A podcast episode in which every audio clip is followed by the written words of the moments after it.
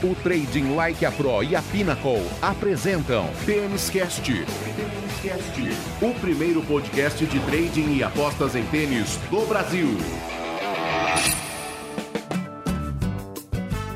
Salve, salve apostadora, salve, salve apostadora, amantes do tênis, estamos chegando, é a 37 edição do Tênis Cast, o primeiro podcast especializado em trading e apostas em tênis do Brasil, um produto Trading Like a Pro com apoio oficial da Pinnacle, a melhor casa de apostas do mundo. Tênis Cast número 37, chegando com três torneios masculinos nesse pós-Roland Garros. Nós vamos falar de competições novas no calendário, como o ATP 250 de Sardenha na Itália, também o ATP 250 de Colônia na Alemanha e o grande torneio desta semana, o ATP 500 de São Petersburgo na Rússia. E é claro, comigo, como sempre, para mais um Tênis Cast, o especialista em trading e apostas em tênis, Tiago Meireles. Como é que tá, Tiagão? Saudações, Rodrigão, saudações. Estamos aí, né, a fase final de Roland Garros. É, no momento da gravação aqui, praticamente tudo definido, a final feminina definida, afinal, as semifinais masculinas já definidas, e foi um grande torneio, mas é um pouquinho já de tristeza, porque a gente já consegue ver a linha de chegada dessa temporada tão estranha e tão diferente. Mas vamos lá, ainda tem algumas semanas de tênis pela frente e alguns episódios para a gente gravar. Então vamos para cima. Rapidamente, Thiago, antes da gente falar dos torneios desta semana, e como você acabou de explicar, nós estamos gravando o Tênis Cast antes do final de Roland Garros, mas as duas semanas já praticamente se transcorreram como um todo. Se você tivesse que destacar um ponto, só um, só um ponto de Roland Garros, qual seria seu destaque? Tá, eu sei que tu pediu um ponto, Rodrigo, mas eu vou ter que falar dois. E na verdade é porque eu quero destacar uh, as duas grandes surpresas, as duas os dois, as, os dois cases de sucesso, vamos dizer assim, as duas performances históricas que a gente teve aí esse ano, e foi na chave masculina o Diego Schwartzman, né? É, ainda está na semifinal com o Nadal, não sabemos o que, que, vai acontecer, mas só aquela, aquela partida contra o time né, coroou com toda certeza a, a, grande campanha que ele fez. Foi uma partida histórica, histórica, foi maravilhosa, um nível de tênis espetacular né? E foi realmente muito bacana. Eu acho que ele sai como grande vencedor, independente se ele vai conseguir chegar na final ou não, se vai conseguir bater o Nadal pela segunda vez consecutiva ou não. Independente disso, eu acho que o argentino sai né, como grande, grande vencedor, grande destaque, grande ponto positivo do torneio. E no lado feminino, tem que falar da Iga Swiatek, né? Óbvio que a Podoroska, né, quebrou todos os recordes. Fazia tantos anos que uma quali não chegava numa semifinal, acabou enfrentando a Iga e a Iga realmente num nível de tênis tremendo. A Kenin, que é osso duro de roer, vai sofrer para ganhar dela, se conseguir ganhar.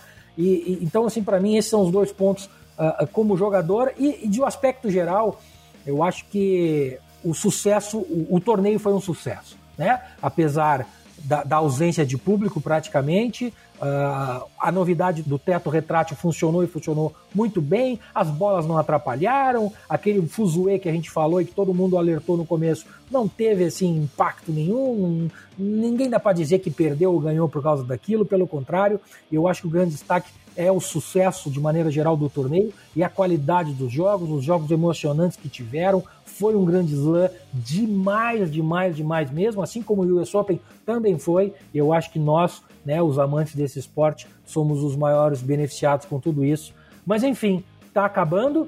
Em 2021 vai ter mais, se Deus quiser, um ano mais normal, com os quatro grandes lãs acontecendo. O Wimbledon fez muita falta, mas é isso aí, vida que segue. Temos que agradecer que o tênis voltou, voltou bem e vamos terminar a temporada forte. E é isso aí. Vamos ver o que a gente tem para falar sobre os torneios da semana que vem.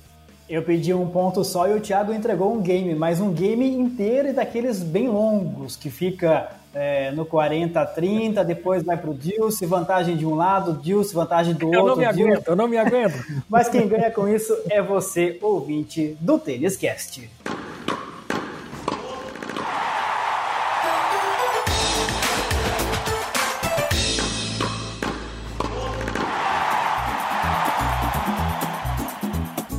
Nós começamos as análises das competições desta semana com um torneio que é ao mesmo tempo único e último. Eu explico. É o ATP 250 de Sardenha na Itália.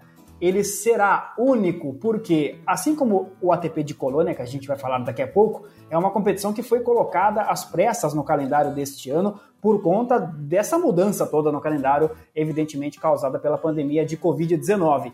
E ele é o último porque é o último torneio de Saibro na temporada. A temporada de Saibro, que já foi curtinha, menor ainda do que costuma ser, né, por conta da pandemia, ela será encerrada com esse torneio de Sardenha na Itália, que é um lugar maravilhoso. Estou olhando aqui, Thiago, a foto do resort onde será disputado o torneio. Olha, aquela velha história de que alguns tenistas vão só para passear, esses que forem para passear por lá vão passear muito bem, viu?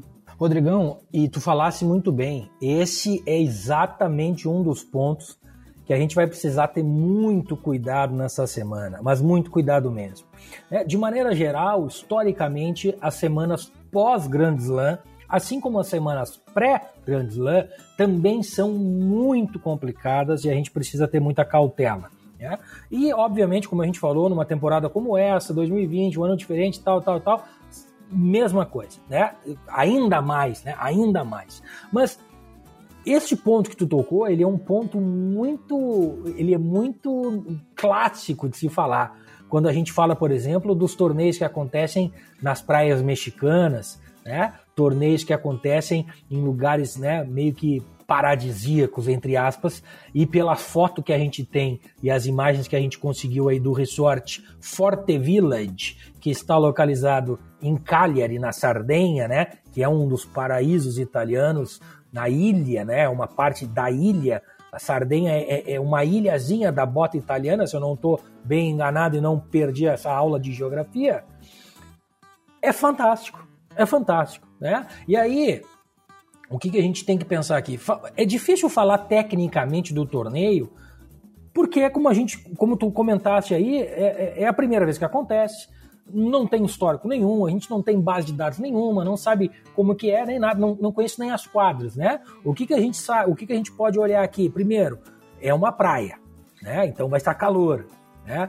Uh, será que vai estar tá úmido? Será que é um clima muito úmido? Não conheço, não, não sei dizer. E por que, que eu estou falando isso? Pra, porque tem uma diferença muito grande, a gente comentou isso, né? Nos, no, no, nos, nos tênis cast que a gente falou de Roma, que a gente falou de Estrasburgo, no caso da WTA, depois falamos de Roland Garros. Tem uma diferença muito grande quando é um jogo de saibro no ambiente seco e no ambiente úmido. Né?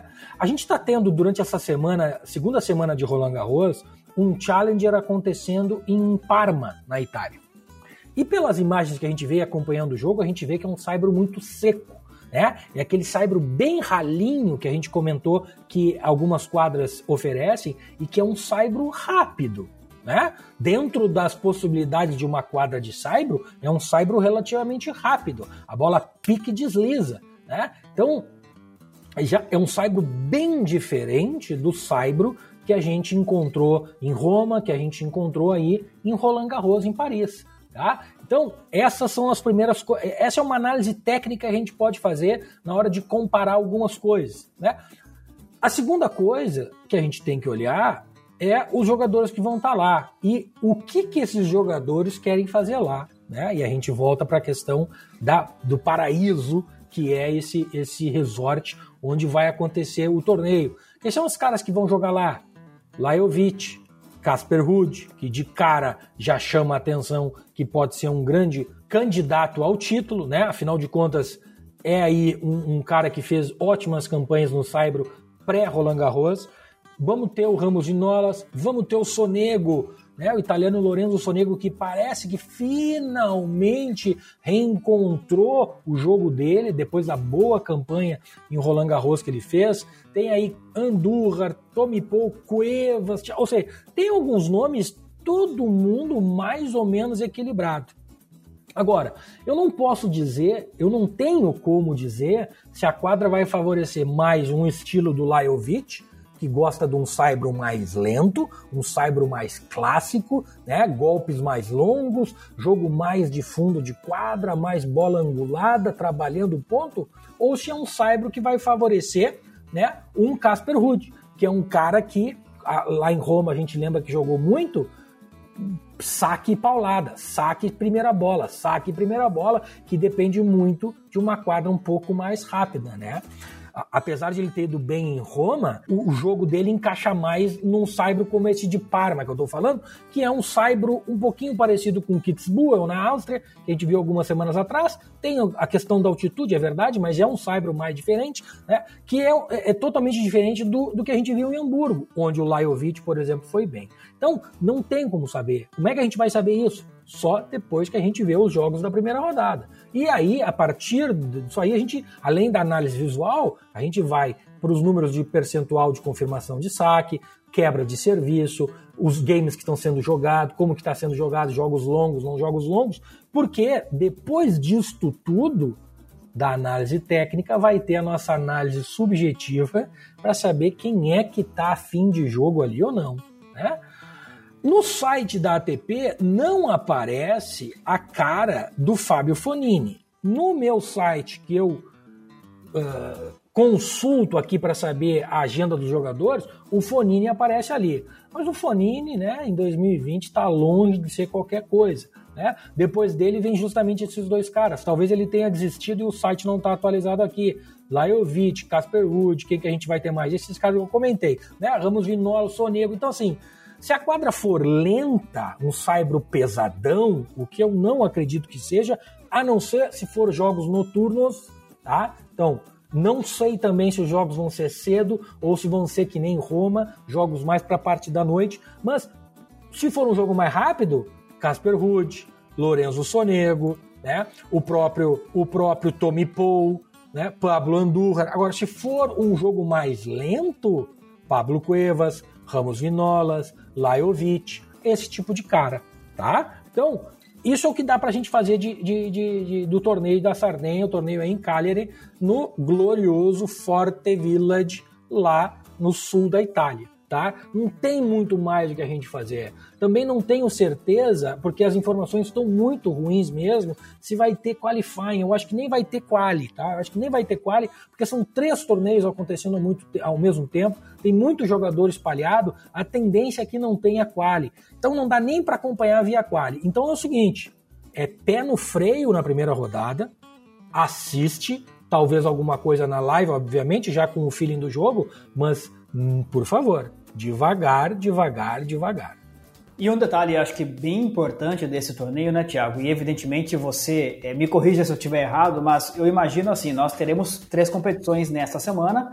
Uma só de Saibro, que é justamente o último torneio neste piso da temporada, e duas no piso duro. Então, a tendência é que quem vai jogar esse torneio na Sardenha seja realmente jogadores que gostam do Saibro. Acho que dificilmente nós vamos ter ali gente que foi para lá, mas não curte muito jogar no Saibro, até porque esses jogadores teriam outras opções nessa semana. É, é isso mesmo, né? É isso mesmo, porque uh, o ranking tá rodando. Né? O ranking tá rodando e aqui a gente entra. É, é, é a fase final da temporada, né? Isso aqui geralmente acontece. Geralmente acontece. É, os caras começam a tentar escolher o melhor tipo de torneio tanto pela superfície quanto pela, pela, pelos adversários que vão estar lá, né? Porque não adianta nada o cara ir pegar um jogar o Lajovic, quero jogar Cyber, mas tá lá Nadal, tá lá o Busta, tá lá o Schwartzman, tá lá o Team, o que, que adianta? Ele vai lá vai tomar pau igual, né? Então, tem a escolha de superfície e a escolha dos jogadores que vão jogar. Então, é por aí, né? A motivação desses caras vai ser fazer ponto, fazer alguma coisinha de dinheiro, mas assim, Cuidado, cuidado porque lembrem daquele conceito principal do tênis. São pessoas, são indivíduos. E quem me disse que o Lajovic tá afim de ponto? Quem sabe ele não tá afim de uma praia na Sardenha e não convidou a família para ir lá passar 10 dias lá de folga antes de encarar duas, três semanas de quadra indoor que ele não joga nada também. Não sabemos, a gente não sabe. Não tem como saber. Então tem que ter cuidado, tá? Tem que ter cuidado. Que voleio!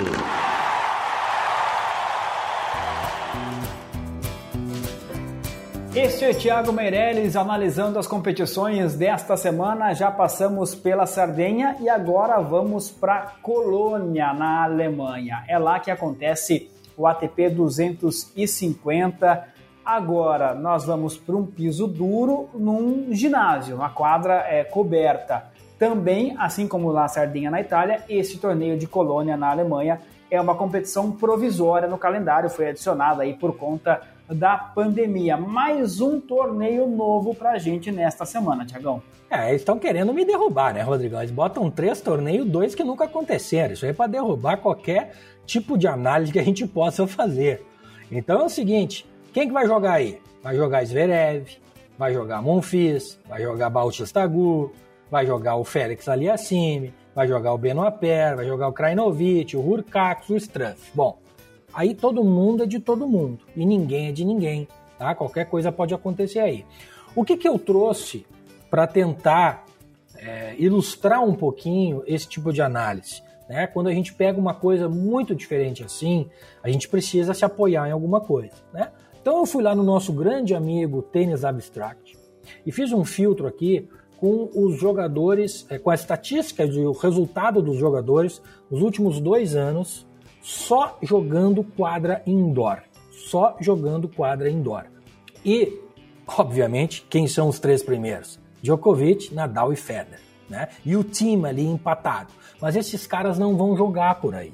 Não vão jogar. Então a coisa começa a partir do quinto, que é o russo Medvedev. Que inclusive campeão de São Petersburgo, onde é o outro torneio que a gente vai falar ali na sequência. Mas o que, que a gente precisa ver aqui? A gente precisa ir para os números, não tem muito o que fazer. Né? Outra coisa que a gente tem que ver aqui é da onde que está vindo o jogador. Né? Por exemplo, o Zverev. O Zverev jogou final de US Open, foi para Roland Garros, Teve o caso, né, daquela suspeita de Covid, ele teve a polêmica de que jogou com sintomas, jogou com febre, fizeram o teste, deu negativo e tal. Pô, ele é um cara com números muito bons em quadra indoor, mas qual é a condição do Zverev? Qual é a condição do Zverev? Né? Não tem como saber.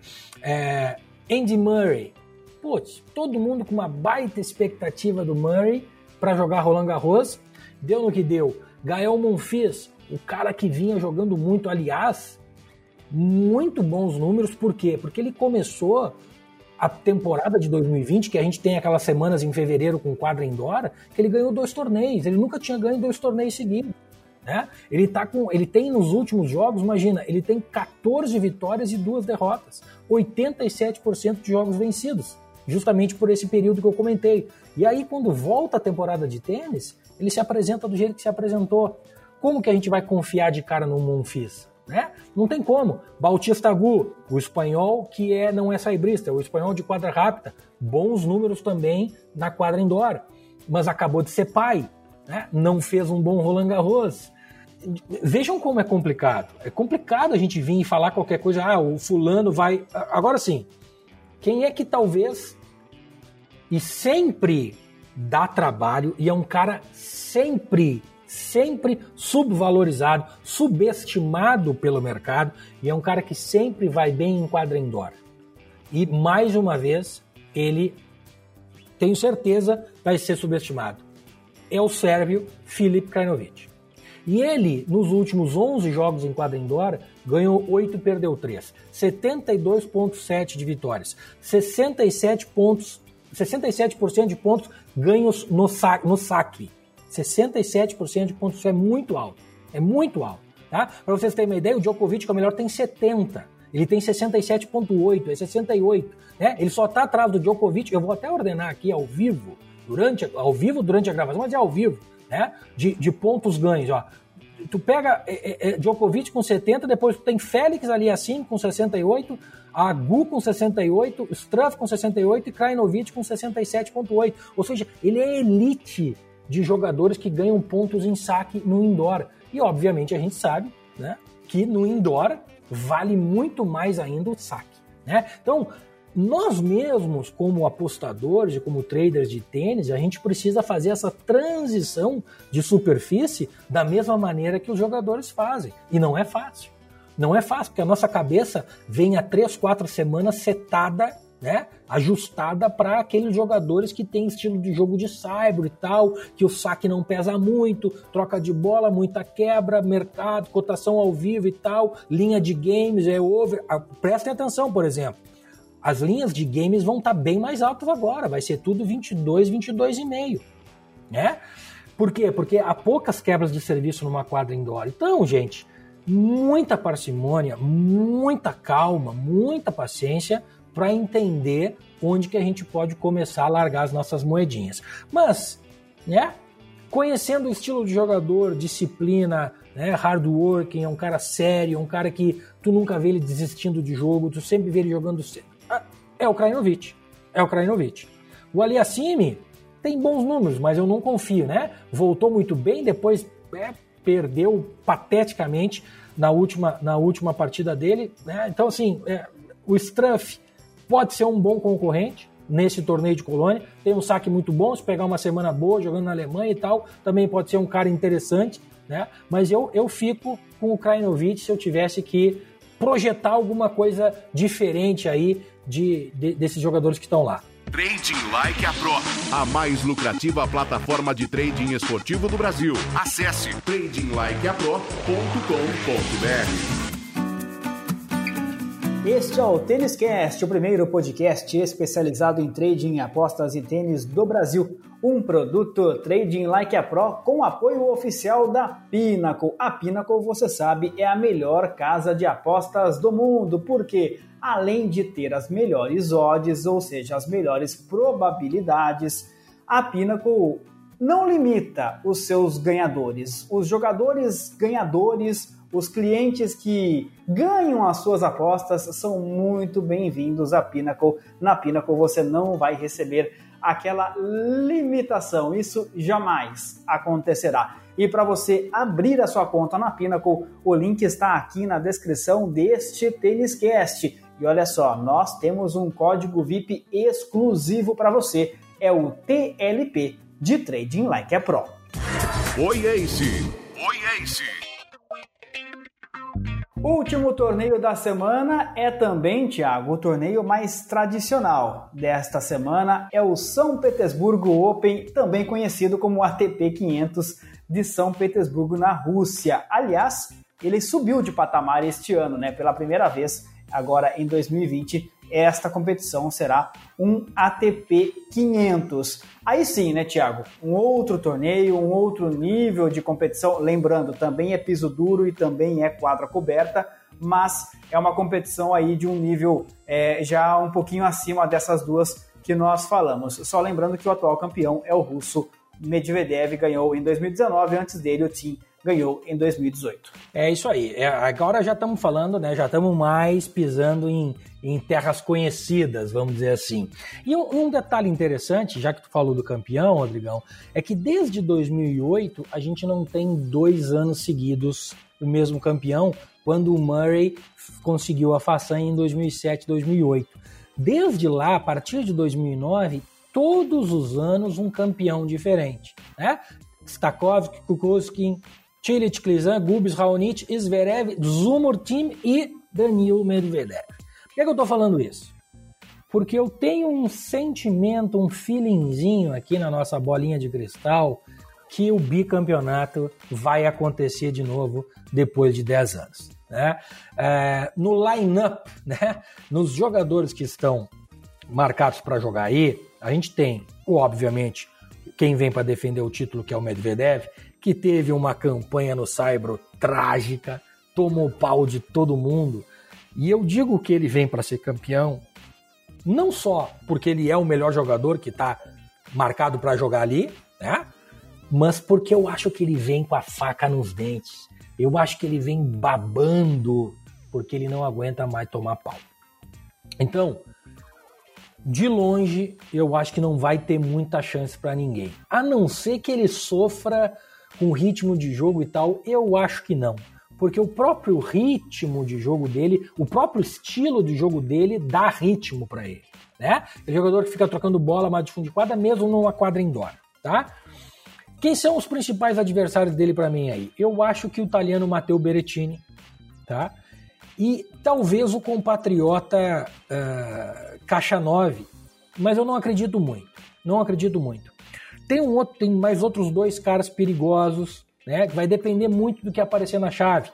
Que é o Milos Raonic, que estava em grande forma no US Open, né? Praticamente não jogou Saibro, se eu, tô, se eu não estou enganado, acho que não jogou Saibro e vem direto, então provavelmente, se jogou, jogou uma outra partida, talvez até de propósito, né? Para se preparar e manter o ritmo de quadradura que é onde ele consegue jogar. E se ele mostrar a forma que ele mostrou no US Open, esse é um cara que pode bater de frente com o Medvedev nas fases, nas rodadas finais desse torneio. E o canadense Denis Shapovalov da mesma maneira. Mas este é um cara que sim transicionou para o Saibro, teve várias partidas no Saibro e agora vai ter que voltar para a quadradura. Isso talvez prejudique um pouquinho ele, tá? O que, que a gente tem historicamente acontecendo aí? 2017, campeão, uma final bem diferente, né? Zumur e Fonini. E por que, que eu digo bem diferente? Porque é uma final de dois caras de quadra de saibro, dois caras de troca de bola, jogando uma, uma final de quadra indoor. Né? E uma semifinal que ainda tinha Roberto Bautista Gu e aí sim um sacador, o Strofe. Né? Então foi um torneio um pouquinho diferente esse 2017. Quando a gente olha para 2018, aí sim, né? A gente tem Dominic Thiem, a gente tem o Clizan, não é exatamente um sacador, mas que tem um saque muito forte que até joga bem no side, no, na quadradura, né? A gente tem aí Vavrinka, a gente teve Medvedev, a gente teve né, o próprio Chapovalov já aparecendo em quartas de final aí em 2018. E em 2019, de novo, Medvedev campeão contra o Chorich, né? Mas Medvedev que ganhou do Gerasimov, fez uma baita campanha semana passada, ano passado, ganhando justamente do Berettini, que eu acho que é outro cara que tem bons números, aliás, ótimos números em quadra indoor e acabou ganhando num partidaço em dois tie-breaks, né?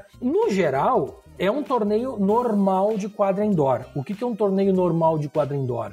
Pancadaria no saque, quem quebrar ganha o set e muitos tie-breaks. Muitos tie-breaks e muitos set 5, né? Jogos definidos no limite, geralmente. Tá? Jogo especialmente primeiro set, né? Especialmente primeiro set. Segundo set geralmente já começa a ter um pouco mais de impacto no emocional do jogador que perdeu um tie break, que tomou uma quebra no finalzinho, pouquinho de cansaço, né? Pouquinho de desconcentração por, por ter ganho ou ter perdido um set muito disputado, que geralmente é o que acontece no primeiro, no primeiro set, numa quadra indoor, e aí a história já muda um pouco. Então, assim, né? Uh, os jogos tendem a ser decididos em muitos tiebreaks, como eu falei. E aí a gente vem para os números, aquele que eu falei, um, um, mini ranking que eu criei de jogadores de quadra indoor, e o Berettini, né, ele vem logo após do Medvedev e do Zverev. Né? Então o Zverev não vai estar tá aí. O Tsitsipas, que está empatado, também provavelmente não vai estar tá aí, porque está ainda, né? Inclusive, o jogo foi semifinal, no mínimo, de Roland Garros. Então, o Berettini, estatisticamente falando, seria o segundo favorito para ganhar esse torneio de São Petersburgo. Por que, que o Raonic não aparece aí? Porque o Raonic passou muito tempo nos últimos, nos últimos meses, até anos, é, lesionado, sofrendo muito com lesão. Então ele tem muito pouco jogo, né? Mas ele mostrou que no US Open está recuperado, está jogando muito bem, muito bem. Então esse é um cara que pode aí aparecer. Enfim, é assim como em Colônia, vai ser uma quantidade tremenda de ace, uma quantidade tremenda de pontos rápidos, né? Se não é ace, é uma palavra que o cara mal consegue defender. São jogos especialmente para se trabalhar. Quem gosta de trading é para ter sangue frio e um coração ajustadinho para se trabalhar em tie break. Tie break. Essa é a, a, a expectativa para esses dois torneios de quadra indoor na semana que vem, Rodrigão. E aí você toca num ponto é, crucial, Thiago, porque a gente sai de Roland Garros, e aí eu tô falando especificamente para quem trabalha com trade. A gente sai de Roland Garros, que é um torneio pródigo nas quebras de serviço, e que dá para você ter uma variação de odds muito grande ao longo de boa parte do jogo. E vai para São Petersburgo, tô, tô ignorando aqui, tá? Os dois primeiros que a gente falou, tanto Sardinha quanto Colônia, para pegar só Roland Garros e, e, e São Petersburgo. Vai para São Petersburgo nessa quebradeira total. A virar a chavinha realmente é algo extremamente necessário para o trader que vai trabalhar em São Petersburgo e trabalhou é, em Roland Garros, né? É o que a gente comentou mais cedo ali. Assim como os jogadores, nós precisamos fazer a nossa transição. Precisamos fazer a nossa transição. Caras que nos deram dinheiro nessas semanas em Saibro não vão nos dar agora. Né? Eles vão, talvez vão nos dar se a gente for contra eles. Né? É o que eu estou querendo dizer. Então, e, e, tocando no aspecto de trading, das apostas ao vivo mesmo, que tu comentou, Rodrigão, assim, é, e o pessoal que está nos ouvindo, tem uma característica do mercado muito grande, que é assim, quem quebrou, ganhou. Quem quebrou, ganhou. O mercado se comporta assim. Quem tem a primeira quebra, praticamente ganha o set. Mas é óbvio que isso não é regra. É óbvio que isso não é regra. Especialmente se a gente tem do outro lado da quadra um jogador que é bom devolvedor, como o Filip Krajinovic, que eu acabei de comentar, né?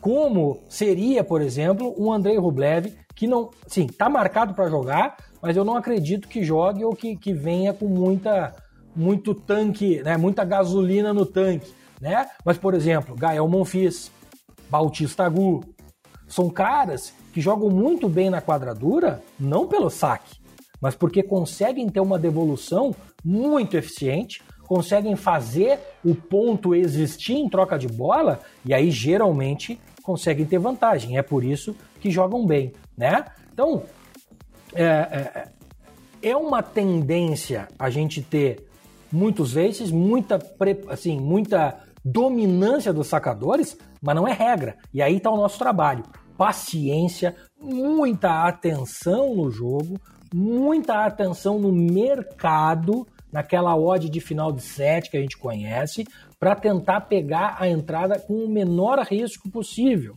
e tentar pegar a subida máxima do mercado. Porque o que acontece? A parte uh, negativa, vamos dizer assim, é que quando tem uma quebra, é muito difícil voltar e o mercado reage dessa maneira. Agora, quando se pega a quebra de volta, a recompensa é muito grande. Muito grande, né? A gente praticamente não usa aqui nesse, nesse, nesse, nessa superfície as estratégias que envolvem dupla quebra, né?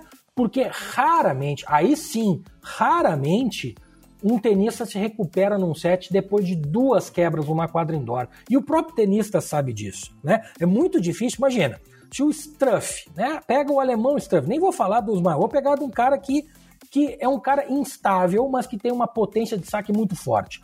Se tu, por algum motivo, tu é adversário do Struff e tu tomou duas quebras do Struff numa quadra rápida, indoor, meu amigo, desiste do set e vai para próxima. Não tenta te matar, porque talvez Talvez tu consiga uma quebra, mas a segunda é muito difícil. O, o, próprio jogador sabe disso. Então, estratégias com duplo break é praticamente inexistente aqui. Por quê? Porque mercadologicamente falando, é aquilo que a gente comentou. Uma quebra, o mercado praticamente dá como definido o set, especialmente no final. Mas nada muda quando a gente fala em pressão para fechar set, pressão para fechar jogo. A pressão é a mesma. E aí o braço encurta, o saque diminui a potência, e aí as possibilidades do jogador que está atrás se recuperar a quebra aumentam muito. E o mercado paga e paga bem.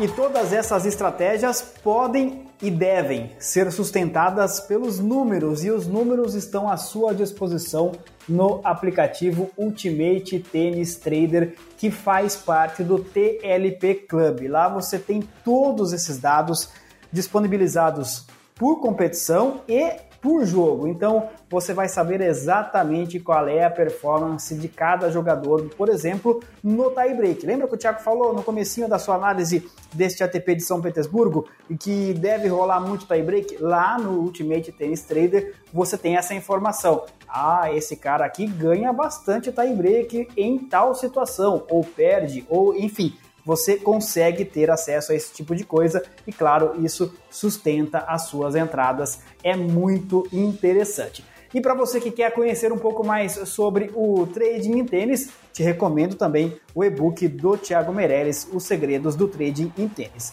Então, tá tudo aqui na descrição deste podcast, deste episódio do nosso Têniscast. Tanto o link para você acessar o TLP Club, quanto o link para você ter acesso ao e-book Os Segredos do Trading em Tênis. Têniscast. Têniscast. O primeiro podcast de trading e apostas em tênis do Brasil.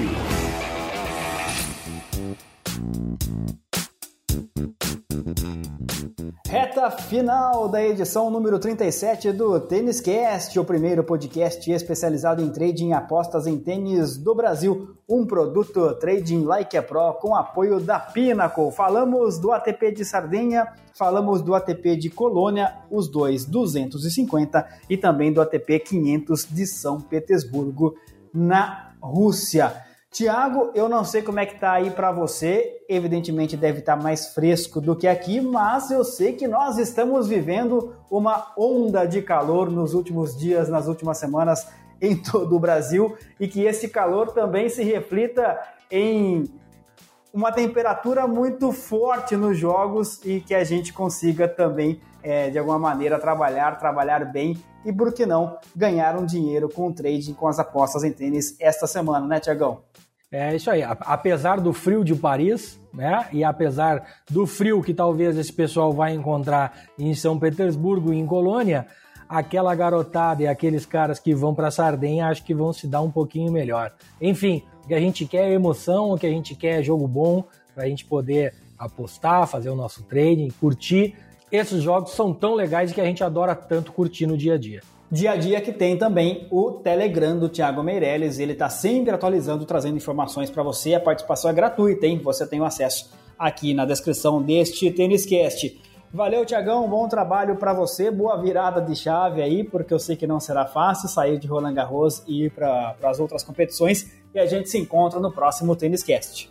Valeu, eu que agradeço a audiência de todo mundo, um abraço para todo mundo que nos ouve e curte toda semana. Rodrigão, pela parceria mais uma vez. Vamos firmes, vamos firmes. Ainda temos tênis por mais um mês, né? E ainda aí no mínimo três episódios ou quatro episódios de Tênis Cast. Bastante coisa para a gente conversar. Vai ter ainda o último torneio da WTA, enfim, ainda vamos nos encontrar algumas vezes. Desejo aí uma baita semana para todo mundo, muitos jogos, muito tênis, muita saúde e o recado de sempre. Keep it green. Nós somos o Tênis Cast, o primeiro podcast especializado em trading e apostas em tênis do Brasil um produto Trading Like a Pro com apoio da Pinnacle. Produção e apresentação de Tiago Meirelles, especialista em trading e apostas em tênis, e do jornalista Rodrigo Gasparini, também responsável pela edição deste episódio. Apoio de marketing e redes sociais de Jéssica Mendes e Marco Meirelles. A todos, muito obrigado pela audiência, muito obrigado pela companhia e um obrigado já antecipado pelo que eu sei que você vai fazer, porque eu sempre peço, né? Curte, compartilhe, conte aos amigos, espalha por aí a mensagem do nosso Tênis Cast. A gente se encontra na próxima edição. Um grande abraço. Até lá.